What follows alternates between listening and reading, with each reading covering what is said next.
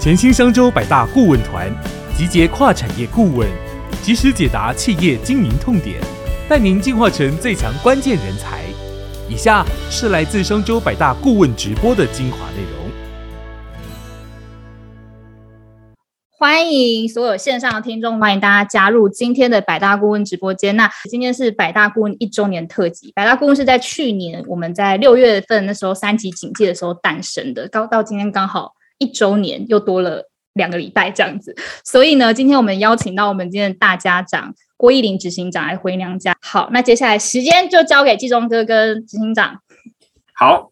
呃，我想我们今天这一集是一个特别节目，一周年的特别节目。那我们刚才也讲了，呃，这个百大顾问事实上也是商周转型的一个产品。好，那呃，所以我想我们这一年来，我们自己呃有非常多的一些呃思考，然后也参与在这个里面，然后有很多的一些心得。那当然，呃。我们执行长呢，这个接任执行长三年以来，他其实一直努力着，想要带领商商周这个三十五年的老品牌，能够走出一条新的康庄大道。可是呢，到底要怎么做？那在这个过程里面呢，他曾经踩过的坑，好，他今天他要特别来跟大家分享。但是踩坑固然是听故事，但是我们真正希望大家能够学到，就怎么样去定目标。你怎么样在你的专案上去订立一个目标？那我尤尤其啊，我们已经进入下半年，在这个环境很多变化的时候，你到底该怎么定定你的目标？好，那我们今天就特别邀请我们易林执行长要来跟大家分享。那他的这个介绍我也不用多说。那我想大家呃，从他的粉丝团，从他每一期在商周的这个专栏文章，大家都可以认识他。他基本上我这我的近距离观察，他就是一个非常真实的。执行长，就是讲话也很真实，然后发脾气也很真实，然后定目标、认错都很真实。好，那一切都非常真。那这么真，可以在组织运作上面带领团队往前进吗？那他会碰到什么样的困难？他要做什么样的修正？我们把时间交给他。好，谢谢季中，我很谢谢季中给我这样子的评语啊，这是我第一次听到他给我的评语，我觉得。非常的开心，因为那就是我要的，而且那就是我。其实小编啊跟我说，叫我分享我的踩坑经验。其实我身边有一级主管跟我的特助告诉我说：“你不要再讲了，你常常在认错，然后说自己犯错。”他说：“你不要这样，这样对商周品牌不好。”那我思考了一下，我我觉得哈，我要挑战这个观念了。就是我不认为哈认错或者是犯错，这个会对品牌有伤害，因为我觉得我一直在讲的是成长心态，所以其实很很坦诚的跟大家认错，然后改正错误，我觉得这应该是领导人对所有的员工其实是最好的示范。所以我今天还是很开心来跟大家分享这三年哈九月满三年，那我踩的最大一个坑，这个是。我当执行长的第一年，至今为止我犯的最大的错啊，那这是一个我们集团其实最重要的一个专案。那当时呢，野心勃勃，上任不到一年，我为了这个专案目标，我立了一个所有人都吓死的目标哈，就是过去十年业绩成长均值的六倍。我记得我定出来的时候啊，所有的人都吓死了，而且。觉得不可能，那我知道大家心里更多的 OS 是说，搞什么？这个完全不可能，你为什么要定这个？你你这定出来，可能大家都会觉得说，哦，那是不是用喊的？领导人都用喊的，然后到时候做不到，那你根本就不会有领导威信哈。果不其然哈，如大家心里的 OS，其实这个专案啊，失败的非常严重。定六倍出来以后啊，这个专案形成。然后呢，不到两三个月，我发现它的达成率非常非常的低，可能就是个位数，我就把它叫停了。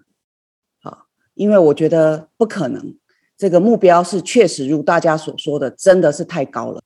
当时呢，专案的领头军呐是数位团队，这个数位团队呢，它是一个几乎是新的团队，然后刚到商周。然后呢，要帮助我这个新的执行长啊，要做数位转型，所以那个案子是他们领，然后目标他们达成，所以那个时候的业务目标几乎都是锁在这个团队身上。但是很快两个月中间呢，我发现这个好像怪怪的，这个照这样是不可能的，所以呢，我就把这个专案废掉。我说这个专案的组织架构可能是不对了，领头者也不对，因为中间有非常多的杂音。好，所以第二次呢，我把这个目标砍了一半，然后呢，主事者换成一个商周里面拥有最大资源而且最 power 核心团队。啊，那因为这个主管呢，也是向来就是我的革命战友，所以他说：“老板，你不要自己干，我来帮你干哈。”所以他非常有义气的说：“我来领这个案子，大家都知道很难，可是我的部门拥有最大的资源，我来领。”那我当然很感谢这个一级主管哦。那他领了之后呢，可是，在沟通的过程里面，哎，其实各部门又出现了很多杂音，我心里又觉得。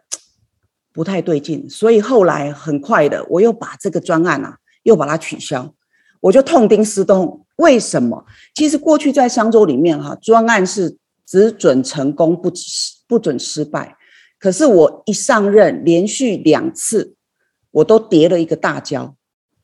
我当然知道别人怎么看我了，哈，就是哎，这个执行长，你看一上来好大喜功，不经世事，怎么这么有勇无谋？好怎么会犯的这个错？当然中间有非常多的过程哈。那所以我就跟大家讲说，我上任以来最大的失败，同一个专案两次闯关都失败，而且阵亡的就是两个我最倚重的这个，一个是领数位的，一个是领我们核心的产品部门的，折损了他们的威信哈。那我面对的就是一个空降的数位团队跟一个，其实这个案子为什么那么重要？大家都知道，媒体在转型的过程，数位的冲击，其实让我们传统的业务受到很大的波及。所以我想要逆转这个状况，我想要让它可以逆转胜，反败为胜。我就想，其实我检讨了一下，我有两个失败啊，一个是我太骄傲了，我对于这个市场，我无视于我前任执行长的作为，我以为换了我，大家士气凝。凝结起来，所有的不可能都可以变成可能。所以，我其实我忽视了，其实别人也是很努力做，别人不是不努力。好，第二个呢，这个市场实在是非常结构性的在转变。可是呢，我只想着要逆转胜，可是我没有想到这个结构性的转变要用结构性的方式去重新看待，不是只是企图心，不是只是。找了一批精兵就可以闯闯过去的。那第三个呢？我轻忽了。其实一年，虽然说这个公司我已经待了二十年，可是我过去待的都是产品部门，我不知道在业务、在行销，其实还有很多没没嘎嘎，其实我是没有摸透的。所以，当这个数位团队进来，他又领业务目标的时候，你想想看，一个数位团队他要领的新的业务目标，一定是跟原有部门的业务目标全部都是打架的。所以，其实诱因机制、KPI 的制度，它是打架的。然后呢，人其实也没有磨合好，因为那个时候其实疫情就慢慢开始哦。也没有太多时间做什么 team building，所以新旧团队其实真的没有融合。那第二个呢，就是我对于这个目标啊，我其实拆解的不够细，我把目标看得太简单，它的层次还有复杂度，其实我都没有看清楚，导致于呢，我做的事情是直线式单点突破。我们那时候呢，其实这两个案子啊，他犯很大的错是，我还是把旧瓶装新酒，然后只是用分散更多的通路，希望更多的通路可以铺出去，然后就可以实现这个目标。这个是直线性的思维，根本就不可能发生。所以我低估我的目标的难度跟层次，我高估我团队的能力，还有他们的融合程度。好，我后来做的三大调整，第一个。因为已经试过了，所以我知道说我已经开始慢慢有手感了，所以我把这个目标从六倍调到两倍。那大家知道，其实 even 是两倍都很难，因为这个是全世界都在衰退的市场，但是我竟然还要做成长，而且是成长两倍。那第二个我做的最重要的一件事，就是我自己上场。那之前其实我的同事一级主管都非常体谅我，他说：“老板，你其实刚上任，你不要自己扛这个业绩，如果做不到，其实对你是很大的伤害。”但是呢，我发现，哎，这个事情啊，没有别人可以做，只有我能做，因为它牵涉到不同利益、不同部门利益的这个权衡、资源的冲突的时候，其实只有我能拍板，所以我决定我自己来做。好，所以我就变成这个专案的 PL。第二个呢，我做的最大的不同就是这个专案，当我立的以后，它就不是单一部门的主责架构。其实我把所有的业务行销整个都分散下去，所以其实 CEO 立的时候是全公司一起来做。那这里呢，大家可能都知道，我上任以来，我们为了数位转型，其实我们每个礼拜三的下午四点到六点。就是固定开火星会，那第一年的时候呢，这个火星会全部都是数位部门的人上来，但是你知道吗？到现在已经是所有部门的人都上来，所以这个状况已经非常不一样。而且在这个过程啊，其实商周的数位种子是不断的扩展到所有的部门、所有的同仁里面。所以这一点，我认为是我在卷土重来里面做的最重要的不一样。所以原来的数位部门从业务部门，我把它做了组织调整，它已经变成是中台，它是平台，它是支援每个业务部门的军火部队，它负责把新的数位产品孵化，孵化到一个程度以后，经过 POC 以后，然后放到各个业务部门去做，让它放量扩大。那第三个呢，也是很重要的。我就发现说，面对数位时代，我要让这个业务逆转胜，其实是要重新以用户为中心去探索，到底用户的需求是什么。所以他要的是一个新的 solution，不是旧的产品，只是把它数位化放到网络上。所以我做了整个架构的调整，用一个新的 solution 来解决用户的问题。而且我用新的行销方式，不是过去传统的通路方式来做这个，因此导致我整个商业模型也改变了。那讲了半天呢，其实各位你们一定会好奇，所以我做了这样的调整以后，成绩单是怎么样？那我可以跟各位讲，到六月，其实我这个专案目标是完全达到的，好，是完全达到的，所以就脱离哎过去可能是个位数，或者是根本还没有做就夭折的程度。那我觉得很欣慰是，那大家会好奇说，那我这个到底专案是在做什么？其实后来就是这个就是我的共学圈专案。那我的共学圈从去年六月开始 MVP 出来，然后推到市场上，现在开始放量。其实各位，我跟各位报告，我现在共学圈的订户已经快要将近一万个人，而且里面其实已经有五十六家的企业，从半导体公司。到金融银行，到传统产业，到运输业，到传统的创意产业，其实各行各业都进来，包括台大 EMBA，包括正大的 EMBA，其实全部都在里面有我的供血圈。所以你看，本来我以为只是把商周放到数位上，要去卖数位的内容，可是我发现说，其实在这个时代。光是内容，它不足以构成人们要消费付费的诱因。其实我的竞争对手已经不是同业，不是媒体，我的对手是谁？各位你们知道吗？我认为我的对手是 Netflix，是所有可以抢占人们注意力、抢占人们时间的各种平台。所以在这样的状况之下，我要怎么样让人们对我有需求？所以我是把。内容加上新的社群功能，推出一个新的服务。那我觉得很庆幸是说，在推出这个新服务的过程啊，其实我们也是跌跌撞撞，跌跌撞撞。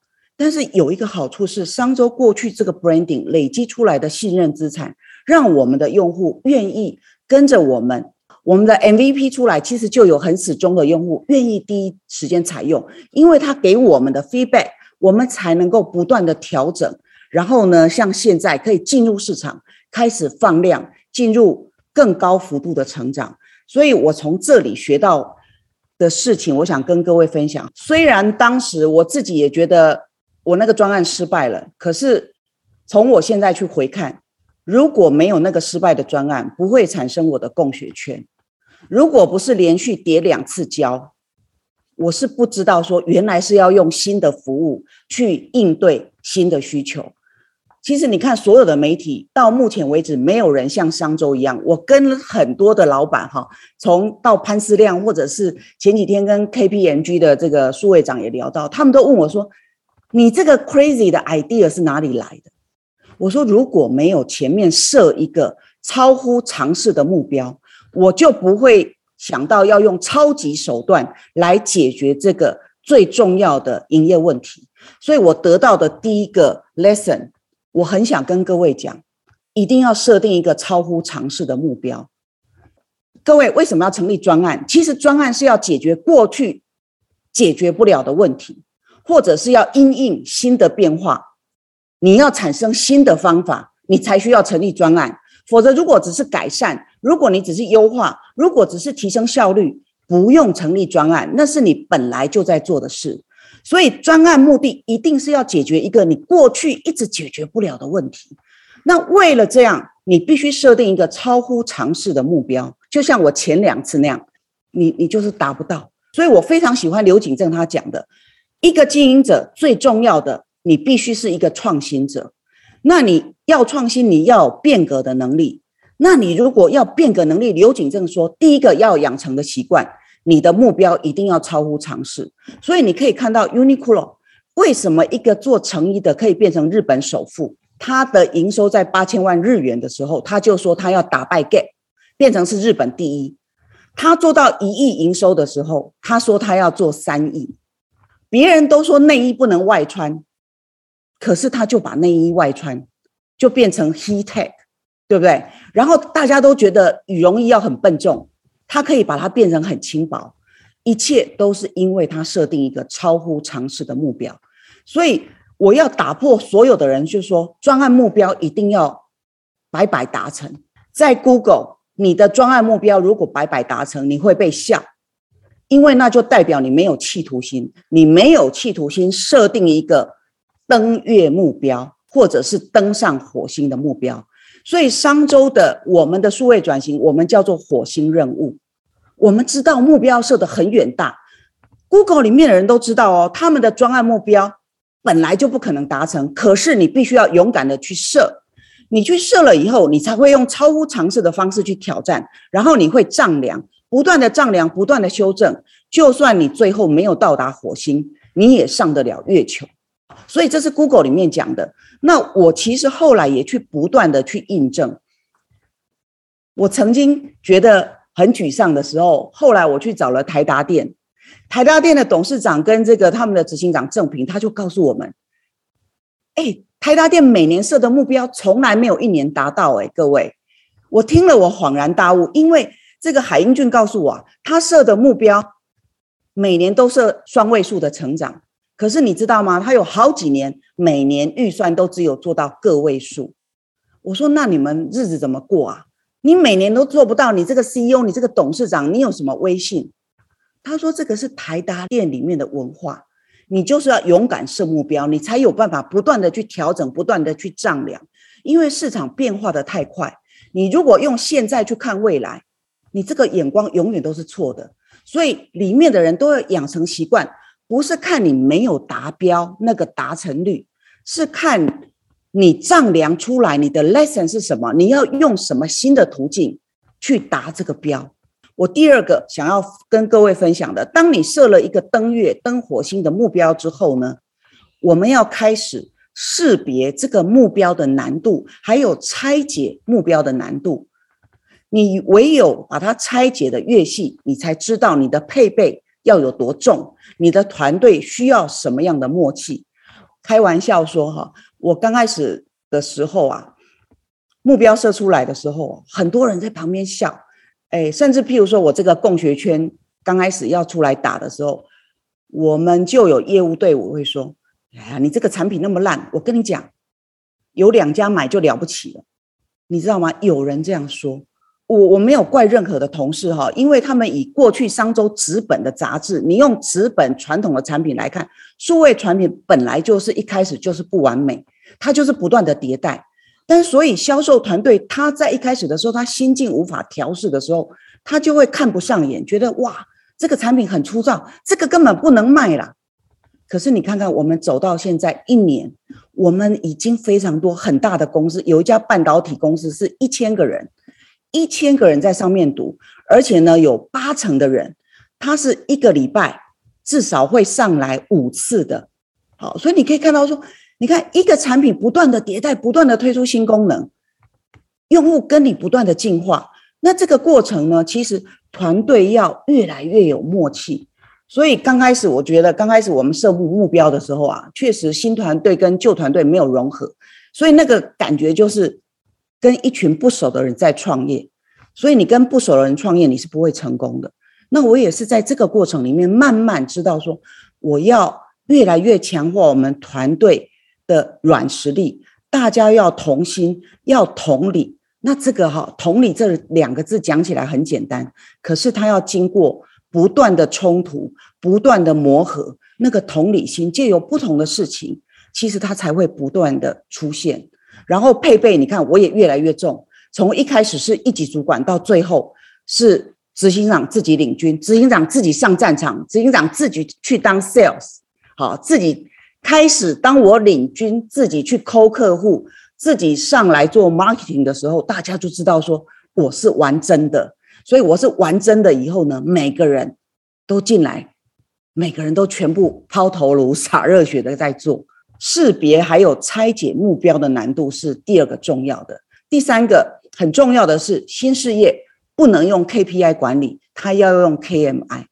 啊，就像陈俊胜讲的，我们在孵化任何新产品，因为我认为专案哦很多到最后会走到新的产品，那新的产品、新的事业，你不能天天去掀锅盖的，否则饭是不会熟的。所以你如果还用财务指标去衡量它。那这个新事业永远不会成功，所以你要发展你这个过程，你要发展出过程指标，也就是关键里程碑的指标 （Key Milestone Index）。你要用这个东西去看它。譬如说，你第一个 MVP 什么时候出来？然后呢，你什么时候可以经过市场的验证 （POC） 会成功？譬如说，有一个指标型的客户接受了，那什么时候会有三个指标型的客户出现？或者你第一个订单应该是？什么样的客户，这个过程指标都是可以去把它设出来的。所以我觉得在看这个新专案的时候，有三关。其实这个就是创投在看一个新事业的三关嘛。第一个 POC，你的商业模式是有效的，可以被市场接受的。第二个，你要开始放量，创造你的规模。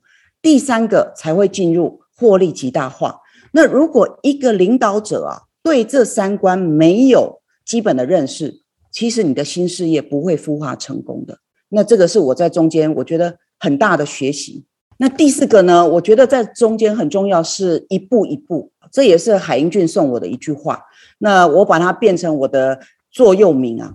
因为其实要在老事业里面带领转型、做新产品、做新事业，其实是急不来的，因为。这中间有太多的美美嘎嘎，而且所有的事情你都不知道，因为你找不到范例，它没有标准答案，都是一步一步。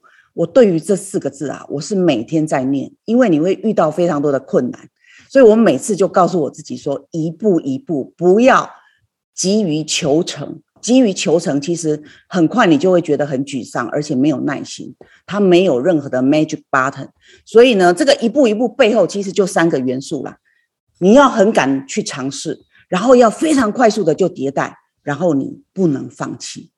每天晚上你就是要告诉你自己不能放弃。没有 magic button，我想你当你开始做了以后，你就会知道一步一步有多么重要。好，来第五个，有人问我哈，如果你要带领转型，你觉得选一个最关键的，就是我在带领这个专案啊，在设目标的时候，我觉得。设目标的时候，很重要的是每个人的同理心要长出来，这个是专案目标很重要的一件事。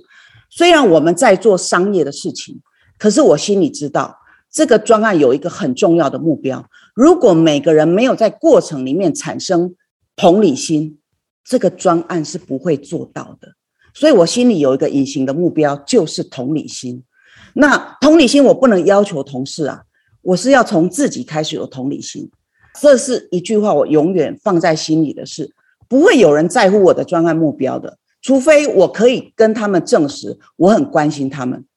所以我发现新旧团队融合不顺，彼此看不顺眼，或者彼此不能同理，其实有很大的原因是我不够同理同事。如果我足够同理同事，我会想办法让他们的 KPI，让他们的语言，让他们的利益。可以绑在一起，跟公司一起绑在一起。可是是因为我的带领还不够细腻，没有办法设定把大家绑在一起的这个制度、绩效、奖金，所以导致大家会有些磕磕碰碰。所以我觉得从我开始做起，对大家同理，大家才会开始彼此同理。那所以这个是我觉得很重要，在你做一个。超大型专案难度很高的时候，没有同理，一切专案目标你设什么都没有用啊！这是我的 lesson。那最后一个我想送给大家的，就是我这三年来我踩了这个坑以后啊，我觉得呃这句话很可以代表我的心境，就是走路要找难路走，挑担要捡重担挑。很多人其实过去都一直习惯打保守牌。但是我认为，在这个时代，打保守牌的人都不会成功，因为我们面临的是产业的典范转移。不管你是哪个产业啊，不要告诉我你不会受到典范转移的冲击，因为数位，因为社群，因为战争，因为病毒，每个产业它现在面临都是前所未有的典范转移。所以，你如果是打保守牌，继续设这个十趴、二十趴。这种成长目标，其实你找不到新路的，所以我宁愿一开始就选一条难的路走。你要挑的就是 AAA 级的重担，我觉得唯有这样，你自己还有你的组织、你的同事才会跟着你一起有超乎想象的成长跟进步。那这样你的组织才有办法走得远，否则你今年过得了，其实你明年过不去，你后年。肯定是被淘汰的，这是我的心情，所以跟大家分享，谢谢。好，谢谢执行长。好，我这个我也跟大家分享哈。事实上，呃，按照我我们在去年在定目标的时候，我自己带领的业务部门哈，我们的数位广告，我们设定要成长六十个 percent 的目标。那个时候，大家我的团队都告诉我根本达不成。那我想，我们也就符合刚才执行长讲设目标呢，我们即使上不了火星，但我们可以上月球。那我跟各位报告，我们现在平均我们每个月哈，我我我几乎啊，我的数位目标，我我一到六月没有一个月达成的，大概只有一一一一两个月达成，就顺利达成单月的目标。但是实际上我的总业绩哈，我的六个月一到六月加起来，我的成长是超过三十个 percent，所以我我即使没有做到六十个 percent，但我做到三十个 percent。重点来了，就是你到底要白白达标，还是你要让你的数位业绩往前往前走？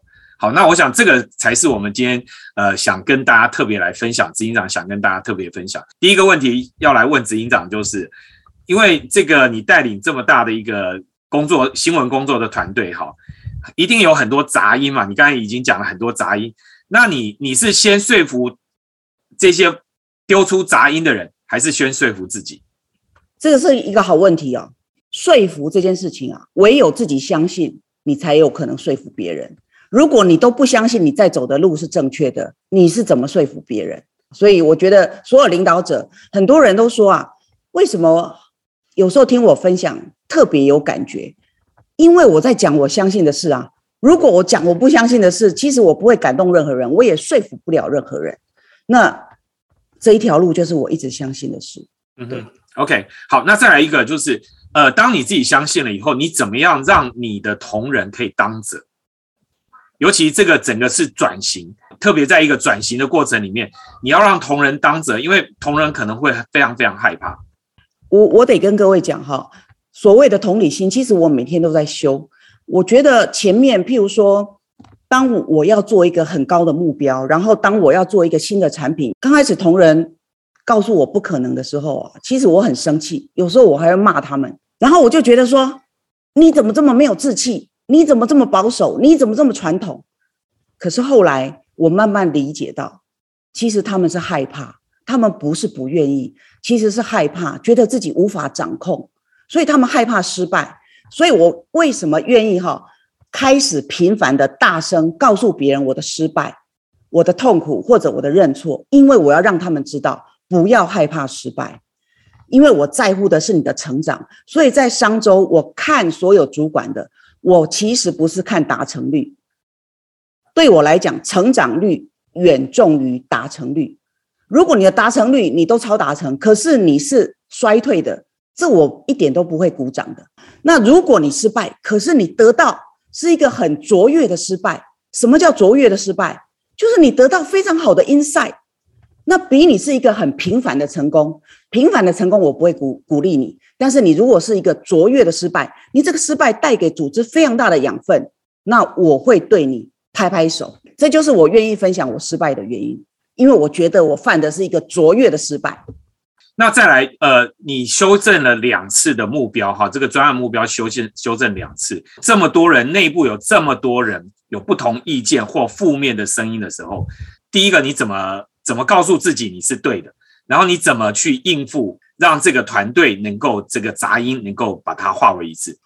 哎，各位，我不是要 hard sell 啦，我是真的跟你们讲，我怎么面对我的失败？因为我看到台达电，我看到 Google，我看到。比我厉害的企业，他们都这么坦然面对失败，而且他们都说他们每年做不到。我当然就觉得我这个很正常啊，是不是？所以呢，你知道我为什么做共学圈？我就在我们的共学圈里面把这些文章分享给我的同事，而且不止分享，我要求所有的人要写心得，每个人要写说他从台达电的文章，或从星光三月的文章里面，或从国泰转型数位转型的过程，他们学到什么。怎么应用在他们的工作上？所以你看，我为什么对共学圈很热情？因为我就是从他得到好处啊，所以我当然相信他可以达标嘛。其实我要怎么说服同事？第一个，我相信；第二个，有太多人的例子都证实跟我走一样的路。我在跟 Google 走一样的路，我有什么还要好害怕？我就叫大家跟着卓越的企业一起走就对了。OK，好，再来。你让这个新旧团队哦融合哈，大概花了多少的时间？然后认为你的这个目标设错了，然后去做一个调整，这样又花了多少时间？然后到最后你找到说，哎，我我是跟 Netflix 在竞争那个时间，就找到一个对的目标，这样大概一个过程大概是花了多少时间？好，告诉各位就是三年。其实今年我是很高兴的，嗯，我觉得我回看过去三年，我每一天。都进步非常多，我的同事也都进步非常多，而且从我刚刚跟各位讲，我们的火星会议，我们已经每个礼拜开，除了台风放假以外，我们是从来不间断的开。从刚开始是只有数位部门的人在火星会议，现在是所有的部门，我们可以有时候是五十个人一起上火星会。你看到这个时候，连我的财务、人资，他们是主动要求要参加火星会。然后我们的核心潜力人才，他们都要上火星会的时候，我就知道我做到了。而且我从大家的讲话里面，大家的语言，我们今年其实我们现在已经开始在做预算前的策略规划讨论会，我们在复盘过去三年的我的数位转型策略。昨天我们就开始第一场，我就发现大家的语言跟三年前完全不一样，大家对数位的认识，大家对共学圈的想法，对未来要怎么走。其实我这三年，我觉得我真的是跨了一个大步。好，三年的时间，好，那再来，呃，我想有好几个题目，我把它融合在一起，大概至少有三四个同学都提问这个问题哦。第一个就是因为你在调整目标，你怎么去说服你的老板？比如说我的团队现在正在积极的想要扩张事业的版图，可是老板担心的是通货膨胀、乌俄战争这些风险，相对是保守的，所以我想积极，可是老板保守。那这个老我们跟老板之间的这个目标怎么去把它拉到一致？这是第一个问题。然后第二个问题就是，当你这样呃修正目标的时候，你说你希望是一个卓越的失败，而不是一个平凡的一个成功。那可是问题是，呃，当你失败以后，那你的团队如果不断的失败啊，这一次又没达成，下一次又没达成，大家会麻木了。就是你的团队会不会麻木了？麻木了以后就觉得说啊，反正我送一个很伟大的目标给老板，反正做不到我也没关系。哎，这个问题我非常想回答哈，因为我觉得我有满腹的热情要告诉大家这件事，因为所有的人都觉得，那你每次失败，所以大家都不当一回事，那我只要会画大饼，然后后面就虎头蛇尾就好了。各位，什么叫卓越的失败？卓越的失败就是可以像我今天这样站出来跟所有的人分享我的失败，我得到什么。不是失败就算了。如果你的失败没有留下东西，是可以跟所有的人分享，而且可以成为下一步进步的参考点。其实你的失败要要留下参考点，就是你要知道哪条路不能走，哪条路不能走的原因是什么，所以你会产生新的路的路径。所以它是要留下轨迹的。如果它没有办法留下下一步有意义的轨迹，那个不叫卓越的失败，那个叫糊涂的失败。好，所以这个就是有结构性的失败跟卓越的失败，这是我们要追求的。哎，台达电为了电动车，他亏了一百亿，哎，他搞了十一年，哎，去年才看出苗头。如果这样的话，对啊，他们每年都失败啊，因为每年预算都没做到啊。可是你看它里面的人没有不当这个一回事，你要检讨失败，留下参考点。就像爱迪生，他不是说。他不是失败一万次，他是发现了一万次或者九千九百次不能做的方法。当你知道这九千九百次不能做，你第一万次你就成功了嘛？那第二个哈，我很想跟大家分享，你说我怎么跟我的老板沟通？我其实跟大家分享很多次哈，拜托你的老板一定要看商周。我觉得我好幸运，我的老板，我有三个老板，我的董事会好到我最高的，我们最大的股东，他们是。每一页商周都看的，连我们商周的广告都在看，所以你知道吗？商周里面写了所有企业转型的坑，还有企业一个有长期发展性的企业，它应该要看什么？所以我的老板一点都不短视，我的老板是看中长期企业的核心竞争力，所以现在亏。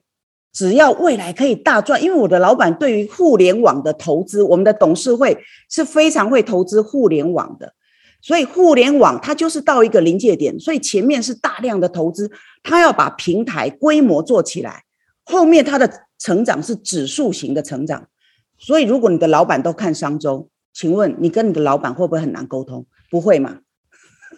我们跟别人还有一个不同啊，就是我们还可以自己写一篇文章给老板看。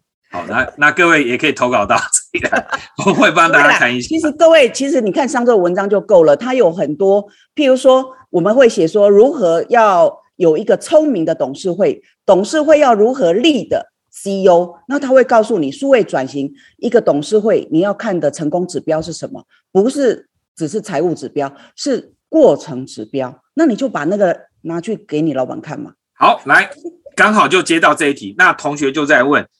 如果我今天定定一个超常理的这个目标的话，那这个过程指标是不是会随着执行的状况再去调整？对，这个同学问的非常好。数位时代跟过去传统时代的专案哪里最大的不一样？其实就是数位时代的专案目标是会一直改、一直改、一直改的，所以你要永远做滚动性的修正，因为市场一直在改，所以你每一次。你一出手，你的产品一出去市场，你测试回来发现哪里要调，你就要改啦。你如果不改，那不是跟传统时代一样吗？哦，所以我我上次也写过一篇文章嘛。其实，在数位时代，专案的本质就是修，就是修正，包括连目标都需要修正。嗯，好，同学有人说已经流泪了，实在太有感觉了。再来，呃，这个两题哈，都跟这个合理的奖酬分配有关。好，第一个达不到目标，那你奖奖金怎么办呢？你怎么怎么在年终的时候给他适当的回馈？毕竟同学，诶，同仁们来上班也是为了面面包嘛，而不是为了执行长要达成的目标嘛。好，那这这是第一个问题。然后再来一个，就是说，如果订列一个超超越常理的这个目标哈，那领导者会有很大的压力。可是你怎么样说服你的团队跟你一样，我愿意去挑战，我愿意跟执行长走。可是我要怎么去说服我下面的人，说，哎，我们一起来尝试，一起来做这件事。好，第一个问题哈，其实季中应该知道，你看季中在带这个我们的业务部门，那我们设定一个非常高的目标，说数位广告要成长这么多，你知道季中部门是我们公司最大的获利呀，获利营收都来自于它，所以你你想想看，要定六十趴的成长有多难，而且这是对我们来说是。相对新的业务，可是季中知道定目标定很高，同仁不会因为这样被惩罚，所以我们不会因为定高目标惩罚同仁，我们是有保护网的，就是你尽量冲，可是你冲不到，我是会保护你的。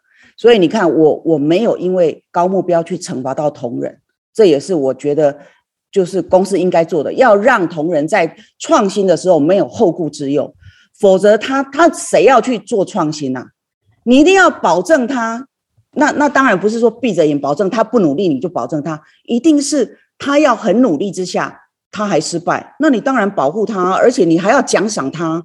所以我们的目标里面还有一个，包括是说你犯错失败以后，可是你有跟大家分享，有变成组织的养分，这个我也会用奖金奖励你的啊。所以我要提倡的就是不要怕失败跟犯错。